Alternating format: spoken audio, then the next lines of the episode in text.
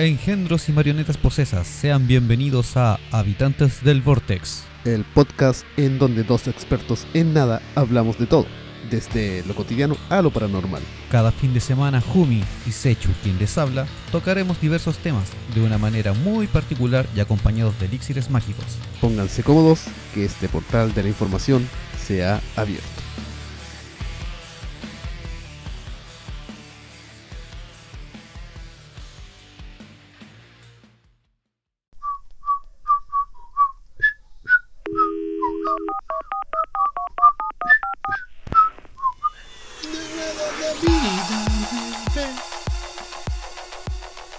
Bienvenidos engendros, marionetas y humanos varios, y los jíbaros, y todos los que se conectan a nuestro podcast. No sé si estoy grabando. Creo que sí. Creo que lo pusiste a grabar hace rato. En mi mente algo me dice que estoy grabando. Sí, estoy grabando. Y esto parte más o menos así. Durante el proceso de independencia se libraron diversas batallas contra el, el ejército realista. Habían dos bandos. El realista y el imaginario. No, el realista y el imperialista. O sea, Ah. perdón, el independista. Ah, ok, ok. Eso que no, era- no era imperio. Estaban los independentistas y los realistas. Ah, sí, sí. Obviamente los independentistas eran los que estaban partidarios de la independencia de, de Chile y los realistas los que estaban del lado de la monarquía española. Mm, Yo pensé que eran esos que tenían su consulta dental aparte, sin un conglomerado más grande. No, primo, eso es otra cosa. Dentista independiente. Claro.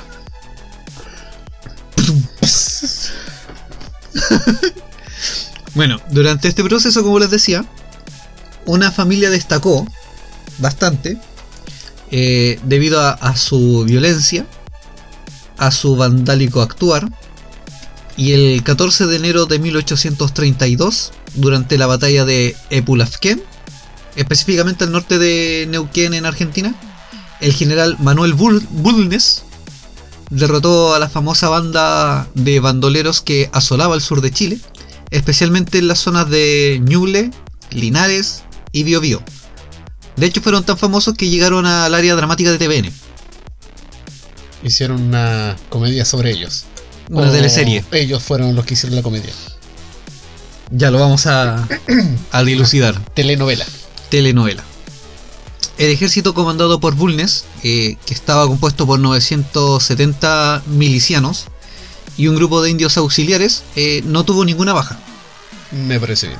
Sin embargo, el grupo comandado por José Antonio Pincheira estaba conformado por 200 montoneros y 150 indios pehuenches. Tuvieron cerca de 200 caídos. Justo los montoneros. Probablemente. los indios Porque digo que sí, te- tengo la teoría de que los, los indios no, Los indios eran más inteligentes. Todo comenzó tras la batalla de Maipú.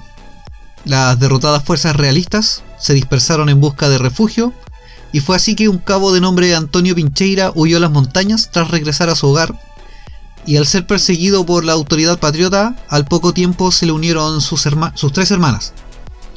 Posteriormente, al grupo se unieron campesinos, ex soldados españoles que también eran desertores, y también se le unieron delincuentes y marginados. Ah, muy bien. También se metieron unos engendros, unas marionetas y unos jíbaros. Por ahí andaba weando Secho y Jumi. También. Y así nacieron los hermanos Carrera. Y este fue el origen de la banda de los Pincheira. Y poco a poco se unió tanta gente que se convirtió en prácticamente un ejército. Así que por si no se dieron cuenta, hoy vamos a hablar de la familia Carrera.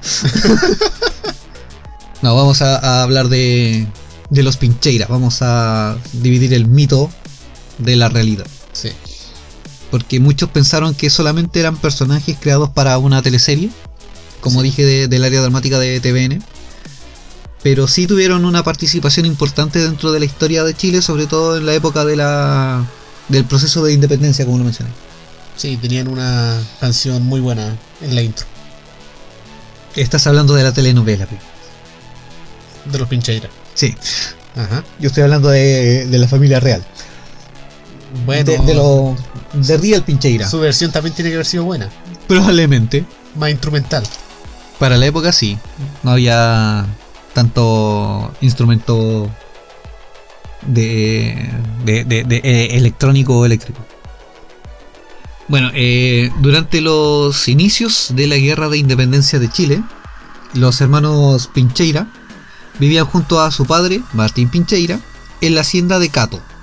Estaba ubicada en la zona montañosa frente a Chillán y abrumados por las constantes incursiones patriotas en las que se quemaban casas y campos eh, y además de las constantes persecuciones y abuso indiscriminado de quienes ahora tenían el poder, eh, llevó a diversos jóvenes en busca de la protección de los pincheiras, ya que tomaran las armas y combatieran a su lado. Me parece. A escasos meses de iniciado sus correrías, o de todo su andar, las autoridades constataron espantados la gran cantidad de adeptos con los que contaban los pincheiras entre los campesinos de sur, y este apoyo, lejos de mermar todo, eh, fueron en aumento proporcional a las muchas guerrillas que estallaban en la zona. Rápidamente también se le unieron sus hermanos y los defensores del rey eran ocultados por la gente que además los proveía de víveres. O sea, ellos solamente por estar en contra de la independencia, muchos de los campesinos que vivían eh, en la zona donde ellos estaban, les protegían de, o sea, le- les proporcionaban de cobijo, escondite y comida. Apruebo este capítulo. Yo apruebo lo que hacían. No, después no vas a aprobar lo que ellos hacían. No importa, apruebo. Sí, yo también apruebo. Son mensajes subliminales que estoy tirando. Sí. Ellos aprobaban. No, ellos rechazaban. ¿Eran del rechazo? Sí, eran del rechazo. No querían una nueva constitución. No, ellos eran realistas. Ah, ya. Ellos estaban en favor de la corona española y de la monarquía católica. Ah, ya. Ellos estaban en contra de la Junta Nacional de Gobierno. Me caen mal. Sí. Bueno, la explicación que a esto se dieron eh, las perplejas autoridades era que la miseria material y espiritual de los campesinos, muy por el contrario, eh, Ana María Contador en su libro Los Pincheiras, un caso de bandidaje social, lo relata afirmando que, cito, dicho apoyo estaba dado en alguna medida por solidaridad de clases, mayoritariamente, por profundas convicciones ideo- ideológico-culturales, y según ella estaban convencidos de que la causa de la monarquía era justa y que se debía defender eh, el orden tradicional que se derrumbaba. Básicamente, el, tema de que los Pincheras se unieron al ejército realista fue por sus convicciones católicas. Mm, claro. Ellos, al venir de una familia católica creyente, eh, estaban por la parte fe unidos a la, a la monarquía eh, española. Eran unos templarios con poncho. Básicamente sí. Y el otro tema que los llevó también a, a tener este carácter más de, de guerrilleros era la violencia que se vivía en, en su región cuando llegaban las tropas independentistas o patriotas y empezaban a saquear las casas y los campos. Y empezaba esta quema de casas Claro. y, y quema de víveres y todo lo demás. Entonces, eso como que los motivó a llevarle la contra a los patriotas y mantenerse del lado de la monarquía. Ah. De este modo insólito, como te explicaba, el carácter de la banda fue guerrillero por las persecuciones y la miseria, realistas por tradición y por fe, que es lo que te mencionaba yo Claro, recién por el tema de, de sus creencias. Fue así que estos hermanos se, convirtieron en los líderes de una motonera realista, que vendría siendo una guerrilla montada partidaria de la monarquía católica. Ya. Lucharon contra los independentistas y llevaron a cabo prácticas de asaltantes, cuatreros y robaban mujeres a cambio de recompensas. Súper legales.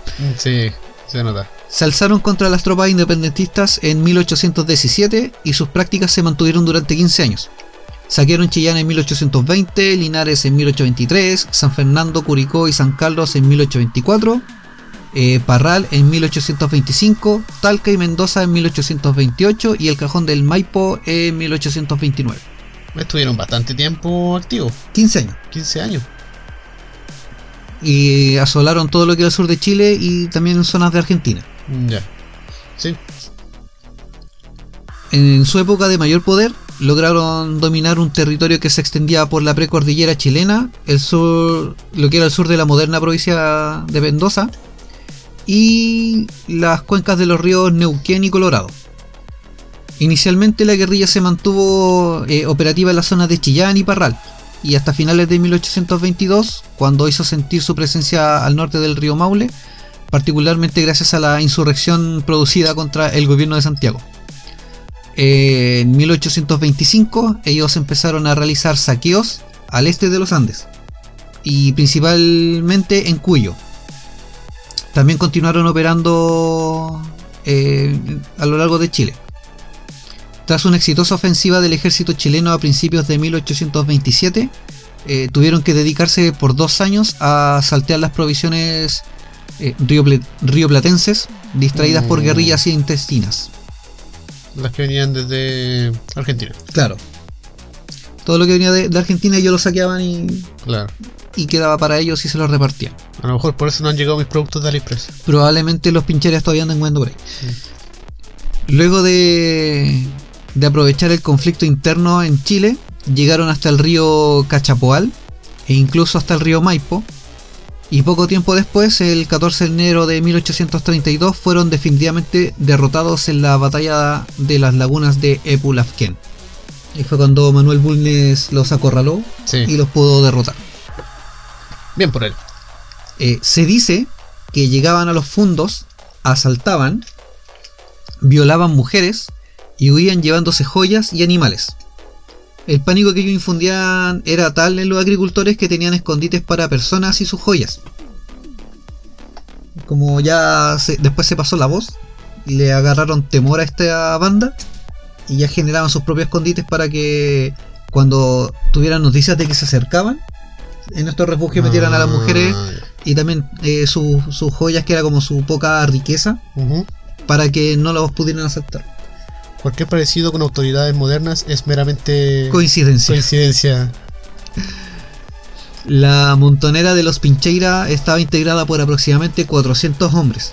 Realizaban sus correrías en la cordillera de los Andes y en los valles aledaños de Chillán, llegando incluso hasta San Luis en, Argen- en Argentina.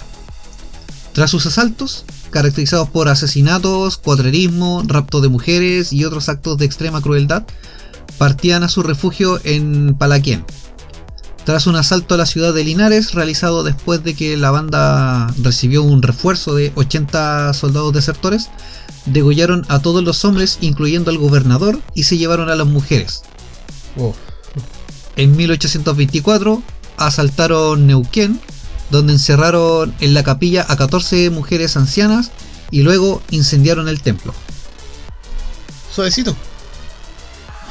Eran una guerrilla bastante brutal, violenta y temida. Oh, estaba compuesta por, por una familia completa a la cual se le agregaron eh, campesinos. claro que se le fueron uniendo a sus guerrillas. Correcto. José Antonio Pincheira era el jefe de los montoneros. Recibió un indulto del presidente Prieto, que era tío de Manuel Bulnes, quien lo contrató para trabajar en su hacienda.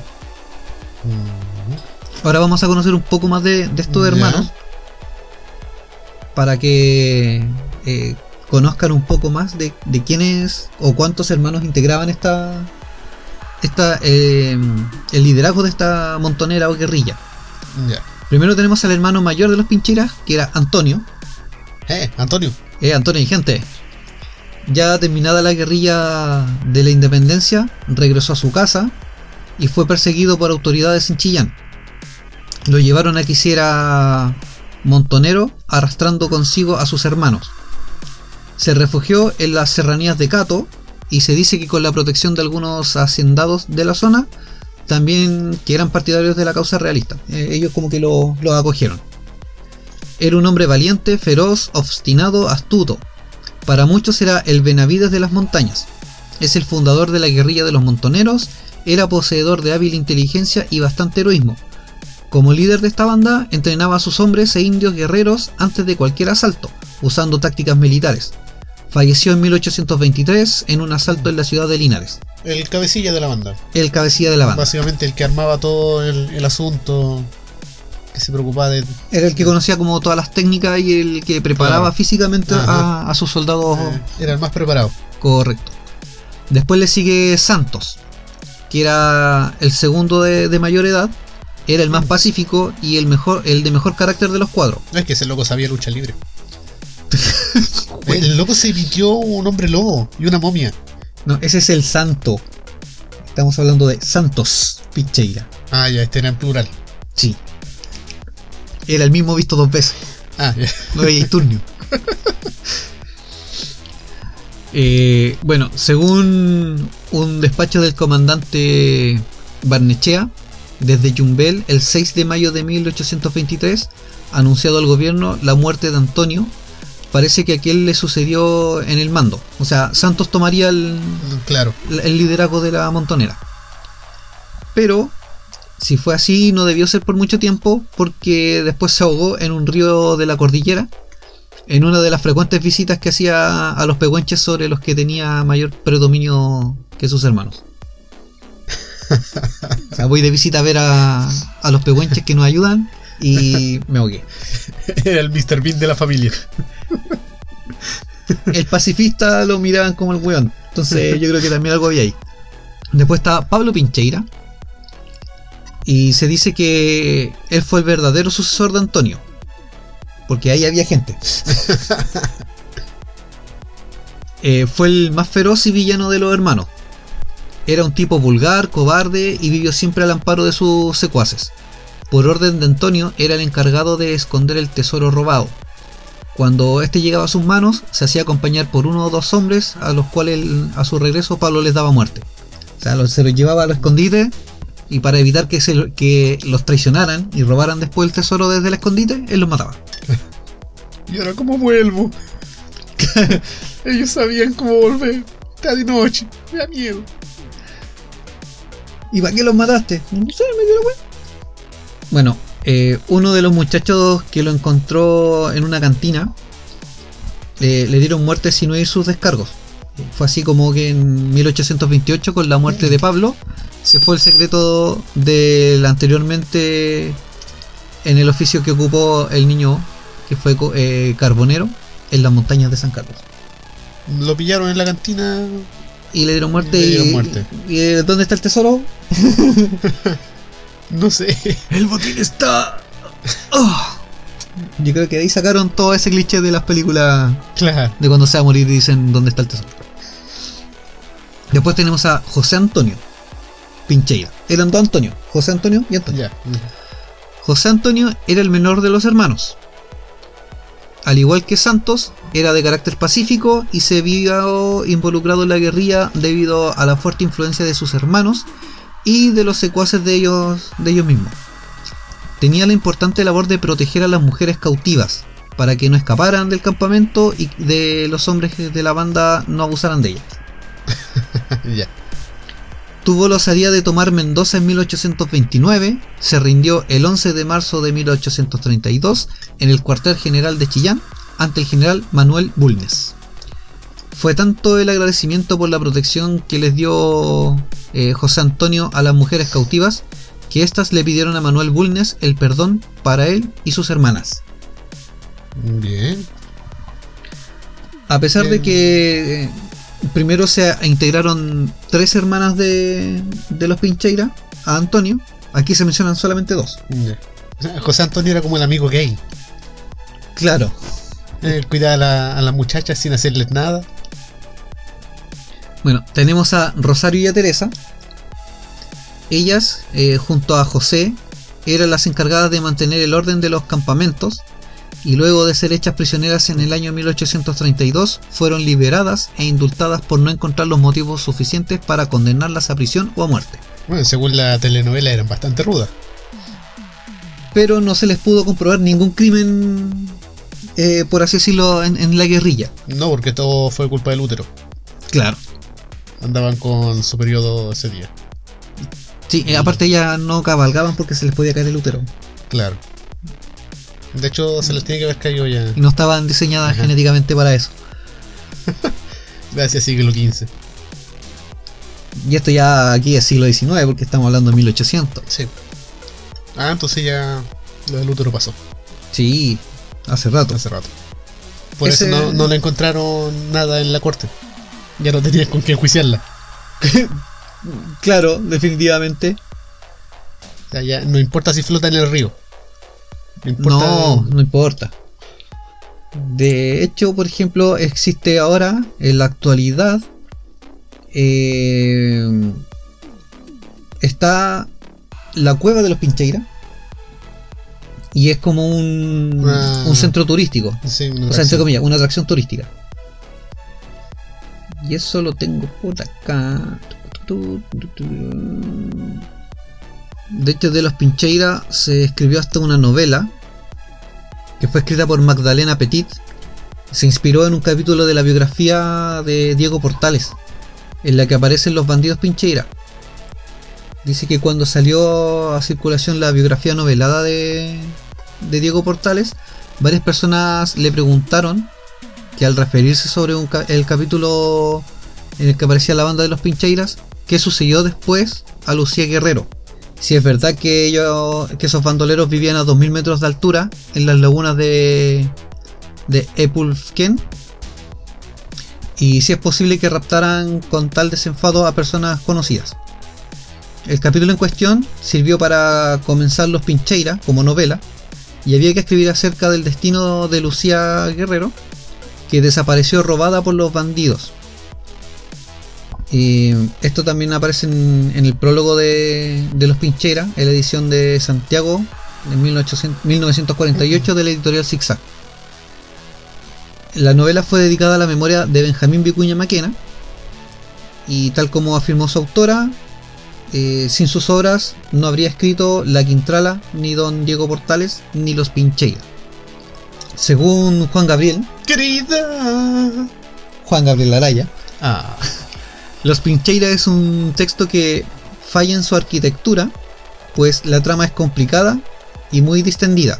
Sin embargo, a pesar de la gran multiplicidad de elementos que ingresan a la- al discurso, eh, se advierte la presencia de un gran sentido de observación de costumbres y el ambiente natural que debió existir en aquellas hermosas montañas de Chillán, en la parte más eh, adentro de Chillán más para el fondo. más para el fondo. Esto es una cita de, de, la, de un texto llamado Aproximaciones a la narrativa de Magdalena Petit. No, no dice de qué editorial, pero sí del 1995.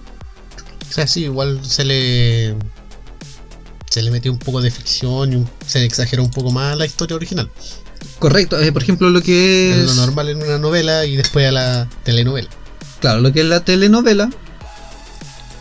Se usaron básicamente los nombres de los personajes. Se ocupó la ambientación de la. de la época y de lo que se estaba viviendo en esa época.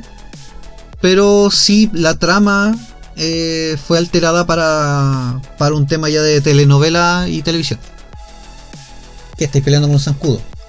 Es un pterodáctilo. Ahí va cerca tuyo. Bueno, los los- la información recopilada para, para llevarles este capítulo fue tomada de, de un apunte histórico de Carlos Valdivieso y el otro fue de un trabajo de historia de un chico de cuarto medio que lo tomé en cuenta porque estaba bastante bien recopilado y bien redactado y la información que venía también estaba bien respaldada.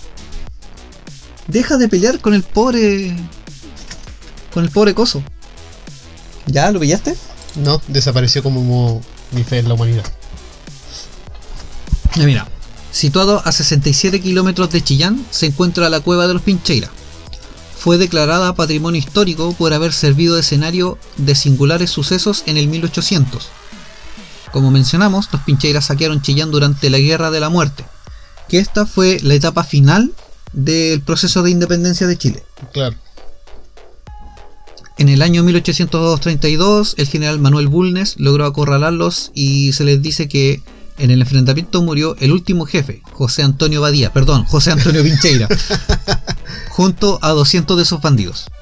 Y luego aquí sigue redactando el cómo se formaron, cómo se formó la guerrilla, que ya lo mencionamos, y nos va hablando sobre cada uno de los hermanos, que también ya se los comenté. Claro. Aquí también especifica que la Guerra de la Muerte fue la penúltima fase de la Guerra de Emancipación chilena y se llevó a cabo en la región centro-sur del país entre 1819 y 1821. Esa es la etapa de la Guerra de la Muerte. Y esto es como como lo, lo conciso y preciso que pude encontrar de, de los Pincheiros. Para conocer que eran eh, personajes reales de la historia de Chile. Claro que más allá de un personajes de novela y de seres rebeldes, Claro. fueron O sea, al final no, es como que fueran rebeldes, sino que estaban peleando por un ideal, pero eh, tomaron un carácter más vandálico, más de Claro. guerrilla, y como que se desvirtuaron del camino, Ah, pero lo hago por la iglesia. pero por la iglesia. Claro. Eh, Eran los templarios pero guasos. Claro, eran los templarios chilenos, por así decirlo. Y iba a decir otra cosa y se me, se me fue la idea. Ah, sí, po, eh, que por ejemplo, como mencionaba, se tomaron los personajes, pero se alteró como la vivencia de cada uno o las personalidades para el tema de la telenovela, donde te los hacen ver como personajes más bonitos, entre Sí. comillas. Bueno, tanto físicamente como, como de carácter. Sí, las hermanas estaban bien buenas. Las malas eran buenas. El tema es que para, para quienes vieron la, telenovela, lógicamente hay cierto. Se, se genera cierto cariño hacia los personajes, ya sea a los centrales que eran los Pincheira, pero la gente desconoce qué era lo que hacían realmente. O sea, te ponen a, un a un- unos personajes en una época random, que en este caso corresponde a la época de independencia de Chile. Tienen sus vivencias que ellos están escondidos en, la, en su cueva, Ajá. donde tienen también sus riquezas escondidas. Y en base a toda esta vivencia que ellos tienen durante la teleserie, la gente como que se fue enamorando de los personajes. y Les agarró el cariño. Claro. Ahora al conocer qué es lo que hacían, vamos ¿Cómo a ver si se mantiene ese cariño. Eh, ahora que saben que eran del rechazo, vamos a ver si esa gente que vio la, la telenovela sigue sigue con ese cariño a, a los Claro, personajes. andaban con sus ponchos amarillos con reflectante. Con reflectante. Y con, con gorros también, con la chupalla reflectante, entonces se ponen a Claro. dirigir el tránsito. Eh, Después Eh. hacían caravanas con las banderas de. bastante brutales realmente como eran. Imagínate, para degollar y también para encerrar eh, adultas mayores Sí. en una iglesia. Y ellos Mm, supuestamente estaban, estaban peleando a favor de la iglesia. Sí. Y en una misma iglesia quemaron eh, un montón de, de mujeres adultas. Sí, o sea, está bien, anda y quema todas las iglesias que queráis. Pero no con ancianitas dentro. no, ¿qué culpa tienen las pobrecitas? Sí, bo, quema la pura iglesia. Quema la iglesia y hacete una banda de De black metal. black metal candilabo.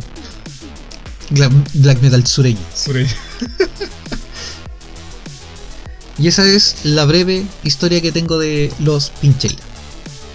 Quizás el capítulo no va a ser tan extenso como, como los anteriores, Ajá. pero cumplimos con hacer capítulo. Pero hubo capítulo. Hubo capítulo. Y después se puede ahondar más en, en otros personajes. De hecho, tomé la historia de los Pincheira ya que estamos en septiembre aún. Sí. Y como homenaje a, a la historia de Chile, que conozcamos Ajá. Personajes de, la- de ambos bandos, porque si nos ponemos a, a mencionar solamente los personajes que más se nombraron en la historia o en las clases de historia del colegio, eh, no saco nada con mencionar algo que todos ya conocen. Ay. Perdería sentido el podcast. Ah, qué tierno. Piensa que la gente pone atención en las clases. Hay que pensar bonito. Primo, no todos eran nosotros. Primo, ¿tú crees que los que escuchan el podcast son iletrados y... Ah, no, bien, no, bien. son todos como nosotros. Sí. Ellos ponían atención en clase. En nuestro próximo capítulo vamos a hablar sobre cómo Javier Carrera se cayó bailando en la reforza. ¿Y cómo aparece el caballito de metal? Claro. ¿Y quién mató a Manuel Rodríguez? ¿Y quién mató a Marilyn?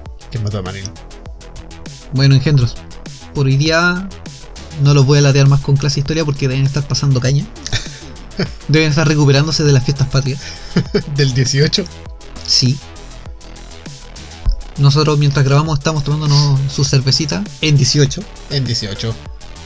Y ustedes ya pasaron el 18 mientras están escuchando esto. Pero esto lo van a escuchar después. Y van a escuchar después. Ahora si quieren pueden escucharlo el próximo año en 18. Sí, Y ahí vamos a estar todos en la misma... Córrenlo. Vamos a estar todos sincronizados. Ya muchachos, engendros, marionetas y jíbaros varios. Infíbulas, eh, patos flotantes, Y brujas de madera. brujas de madera de palo de árbol de haya. Será hasta una próxima oportunidad. Sí, este fue un vortex chiquitito. Sí, un vortexito. Sí, un, este un es pequeño vortex- portal. Un vortexito pero ya estamos preparando este algunos temas más cabezones. Este es el portal donde pasa el perro. Sí, es como la puertita eh, de. la puertita de, de, la puerta. La puerta de mascotas. Sí. ya, chicos. Hasta chao. Hasta chao. Chao. Oh.